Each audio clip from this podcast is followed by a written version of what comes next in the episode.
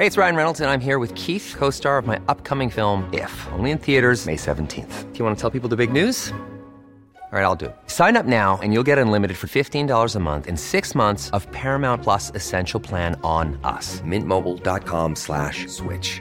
Upfront payment of $45 equivalent to $15 per month. Unlimited over 40 gigabytes per month. Face lower speeds. Videos at 480p. Active Mint customers by 531.24 get six months of Paramount Plus Essential Plan. Auto renews after six months. Offer ends May 31st, 2024. Separate Paramount Plus registration required. Terms and conditions apply if rated PG. Te saluda Roberto Escalante y esta es la información que tiene para ti Organización Editorial Mexicana.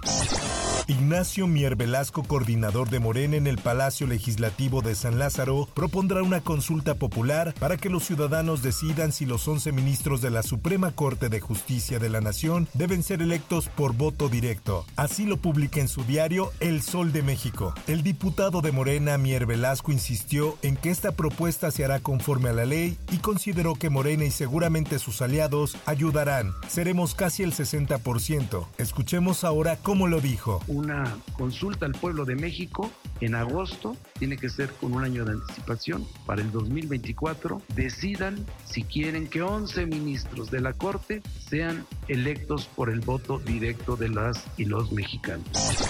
En más notas, con nuevos rótulos con el logo de Tayikistán, el Boeing 787-8, que fue el avión presidencial de México y que fue vendido por la administración de Andrés Manuel López Obrador, despegó la madrugada de este 14 de mayo de San Bernardino, California, en Estados Unidos, hacia el Aeropuerto Internacional de Dushanbe, Tayikistán. De acuerdo con la plataforma FlightAware, se prevé que la aeronave con nuevas placas aterrice en Tayikistán este lunes a las 7.31 horas.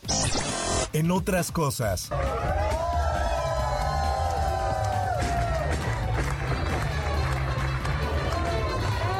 Este es parte del festejo en el cual la ministra presidenta de la Suprema Corte de Justicia, Norma Piña Hernández, recibió el premio en Derechos Humanos otorgado por la Asociación Internacional de Mujeres Juezas por sus siglas en inglés. Esta nota la publica la prensa. El reconocimiento fue otorgado en la conferencia bienal celebrada en Marruecos y reconoce a la ministra por la implementación de los derechos humanos.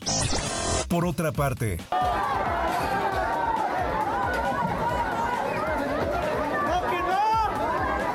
El Panteón Comunitario de San Lorenzo Acopilco fue el escenario de un intento de linchamiento y el enfrentamiento de dos grupos por el control administrativo del mismo, lo que obligó a que autoridades de Coajimalpa y de la Policía Capitalina intervinieran para restablecer el orden ahí. La Secretaría de Seguridad Ciudadana reportó que su personal acudió al sitio para proteger a una mujer identificada como la administradora del cementerio y a quien un grupo de personas agredía físicamente junto con sus familiares familiares.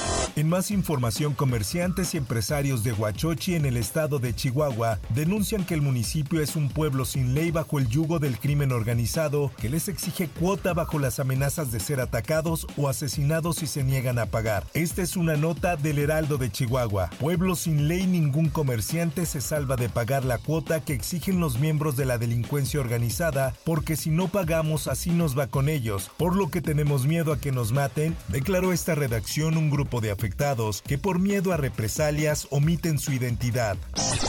Por otra parte, agentes de la Fiscalía General del Estado de Chihuahua detuvieron al exsecretario de Salud del gobierno de Javier Corral Jurado, Eduardo F. El exfuncionario fue capturado este domingo por los agentes ministeriales, quienes cumplimentaron una orden de aprehensión en contra de quien fuera titular de la Secretaría de Salud. Según versiones al interior de la Fiscalía, Eduardo F. habría estado involucrado en la contratación irregular de un financiamiento dentro de la pasada administración estatal.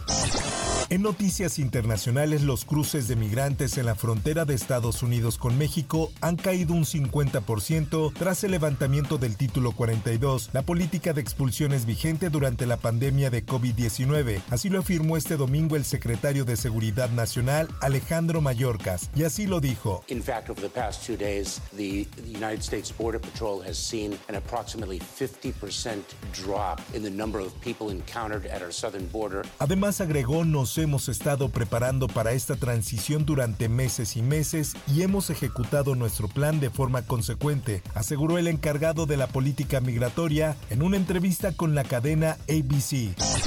Por otra parte, el submarino más grande en la historia de Colombia, de 30 metros de largo y 3 de ancho, fue decomisado en el Océano Pacífico con 3 toneladas de cocaína, informó la Armada colombiana. El artefacto incautado es el más grande que se ha incautado desde el año 1993. Según cálculos de la Armada, el decomiso representó un golpe de 103 millones de dólares para el narcotráfico. El artefacto tenía tres personas a bordo de nacionalidad colombiana. Además tenía en su interior 3 toneladas de clorhidrato de cocaína.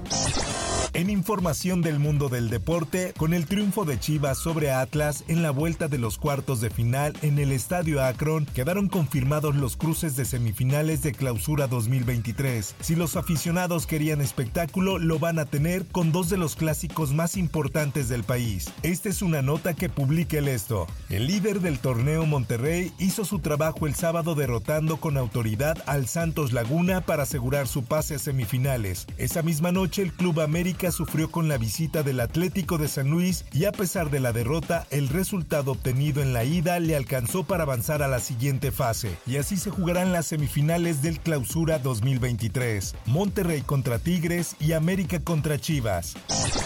Hasta aquí la información y te recuerdo que para más detalles de esta y otras notas, ingresa a los portales de Organización Editorial Mexicana.